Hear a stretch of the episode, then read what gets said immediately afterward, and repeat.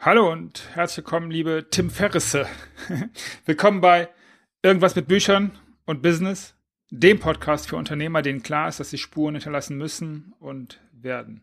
Ich bin Markus Köhn, Autorencoach, Unternehmer und Spezialist für Bucherfolge und heute geht es um einen der Hauptgründe, die ich immer wieder höre, ein Buch zu schreiben. Passives Einkommen.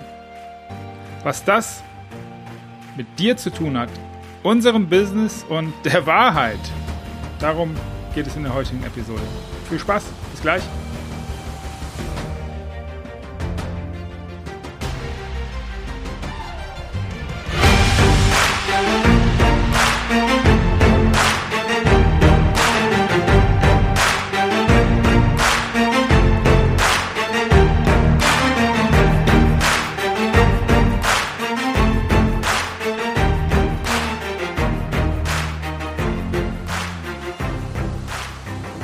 Es ist so unglaublich simpel. Heute wieder, ich glaube auf LinkedIn habe ich es gesehen, von einem dieser Buchmentoren. Du musst dich einfach nur zehn Stunden mit jemandem unterhalten und schon wird dein Buch geschrieben. Und es ist fertig und es ist super cool und es ist, es ist richtig, richtig authentisch und richtig, richtig geil und, und danach wirst du richtig viel Geld damit verdienen. Quasi passives Einkommen generieren. Und wer will nicht passives Einkommen generieren? Mal davon abgesehen, dass in der Grundidee passives Einkommen gar nicht möglich ist, weil du zumindest aktiv Geld reintun musst. Ah, egal. Nicht wirklich wichtig in dem Zusammenhang. Was mich wirklich bewegt, diese Episode zu machen, ist eine Frage, die ich tatsächlich von, von vielen meiner Kunden immer wieder bekomme. Und hier diese, diese Coaches. Frag die Leute mal, wenn du so eine Anzeige siehst, die sagst, du musst einfach Expertenbuch und so weiter, der ganze Scheiß ähm, frag die Leute mal nach den Ergebnissen. Lass dir mal irgendwas anderes geben als so ein Free Plus Shipping Scheiß, den du dann kriegst. So ein Buch, was äh, bei Wir machen Druck oder sowas gedruckt wird. Und Wir machen Druck ist gar nicht schlecht von der Druckerei her. Also da will ich jetzt mal nicht zu sagen. Es geht jetzt um das Thema. Und dann geht alles von alleine. Nix und ein Scheiß geht von alleine. Aber ich glaube, das weißt du. Ich möchte jetzt dann mich wieder beruhigen und ähm, dir das mit dem mit diesem passiven Einkommen nochmal näher bringen. Also die Frage kommt häufiger, Markus, wenn wir jetzt das Buch miteinander erarbeitet haben, dann ist es ja verfügbar überall, dann ist es überall distribuiert, egal ob es jetzt äh, über, über einen Publikumsverlag oder ob über Self-Publishing oder über eine andere Möglichkeit äh, distribuiert ist. Ähm, du, du bist kaufbar. Also nicht du, sondern dein Buch ist kaufbar. Und das ist ja auch der Sinn der ganzen Aktion oft, weil du damit halt Einkommen generieren möchtest. Also es gibt grundsätzlich zwei, zwei, zwei, zwei Grundideen, die das Buch zu, zu, zu schreiben oder die Unternehmer haben im Normalfall zwei Grundmotivationen, das Buch zu schreiben. Das eine ist das Thema Einkommen, also aktiv etwas für das eigene wirtschaftliche Wohl zu tun und das andere ist aktiv etwas für das für, für die eigene Persönlichkeit zu tun. Da sind wir dann in zwei Arten von Schreiben, die sich gar nicht so groß unterscheiden im Übrigen. Das ist immer ganz, ganz spannend zu beobachten. Aber es sind zwei grundlegende Motivationen. Und jetzt äh, gehen wir mal weg von diesem, von dieser Art, naja, autobiografisches Schreiben kann man auch nicht sagen ist ein Thema für einen anderen Podcast. Wir sind jetzt bei denen, die sagen, okay, ich habe ein wirtschaftlichen äh, Wirtschaftsinteresse dahinter und das ist das Primärinteresse und natürlich ist immer auch alles ein bisschen miteinander verzahnt. Aber ich werde dann gefragt, Markus, dann habe ich das Buch draußen, das war der Eingang. Wie geht es denn jetzt weiter? Was kann ich denn da so erwarten? Ist das jetzt passives Einkommen für mich? So Ströme, die dann immer wieder kommen. Das ist ja eine ganz, ganz interessante Wahrnehmung, die man so hat, zu glauben, okay, man schreibt einmal ein Buch, und dann kommt immer wieder ein bisschen Geld rein von den Buchverkäufen. Und das funktioniert natürlich auch ein Stück weit. Aber eins ist mal ganz klar, die Wahrheit ist, du wirst deine Investition im Normalfall über die Buchverkäufe nicht reinkriegen. Wenn du die Zeit mitrechnest, deine eigene Zeit mit deinem Stundensatz vielleicht noch äh, multiplizierst, das wird niemals funktionieren.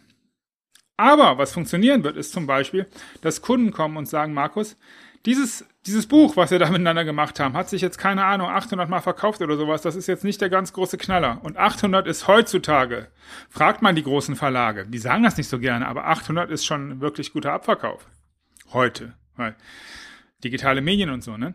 Aber ähm, es geht ja nicht darum, das Buch das Einkommen über die Verkäufe des Buches zu erzielen. Es geht ja darum, und das wollte ich sagen, dann kommen Kunden zu mir und sagen, Markus, mich hat gerade ein Kunde angerufen, weil er das Buch gelesen hat und einen großen Auftrag platziert. All das, was ich in dich investiert habe, habe ich jetzt fünffach wieder rein. Yes! Das ist cool. Das ist, was ich, was ich möchte.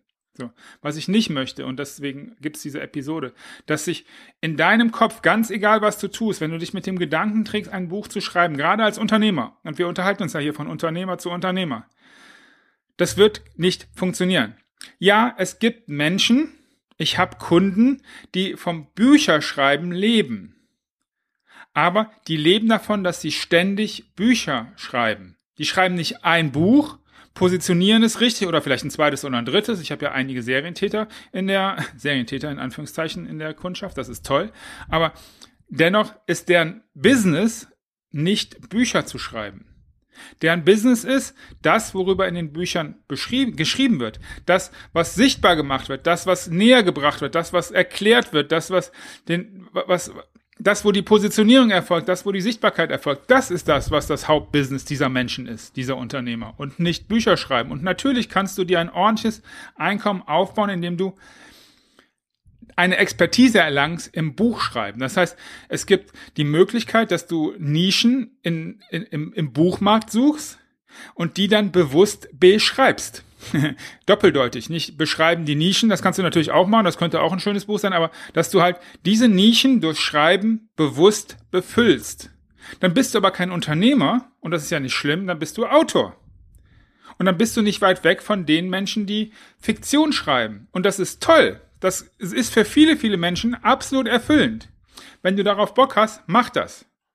Wenn das für dich eine Möglichkeit ist, deinen Lebensunterhalt wirklich erfüllt zu beschreiten. Go for it.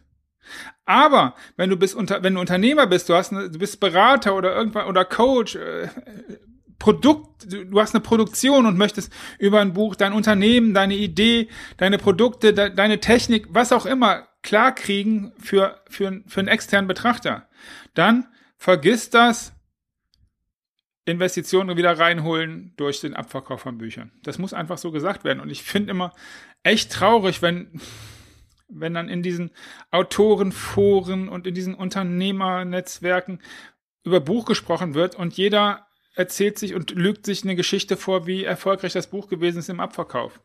Geh davon aus, bei, keine Ahnung, 99,7 Prozent wird das gelogen sein.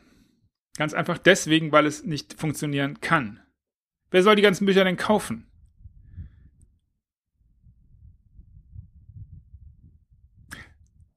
Kleiner Side-Fact, für den Fall, dass du jetzt gewartet hast, dass ich in diese Lücke, in diese, in diese bewusste Ruhe reingehe.